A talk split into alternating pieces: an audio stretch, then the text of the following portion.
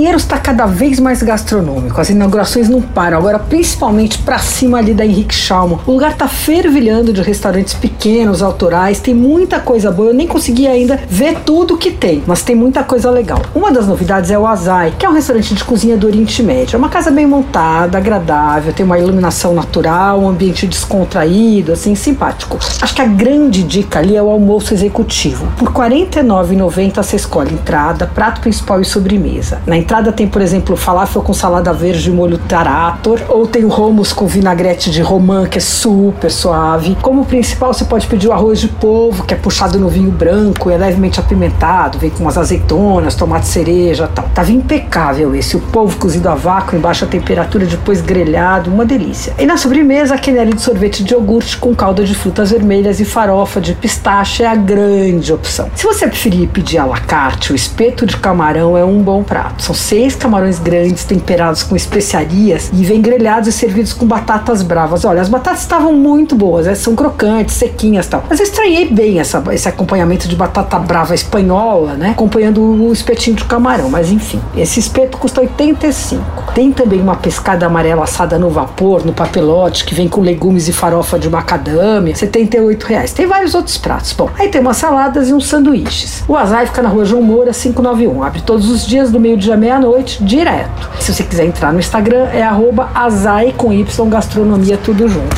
Você ouviu Por Aí. Dicas para comer bem com Patrícia Ferraz.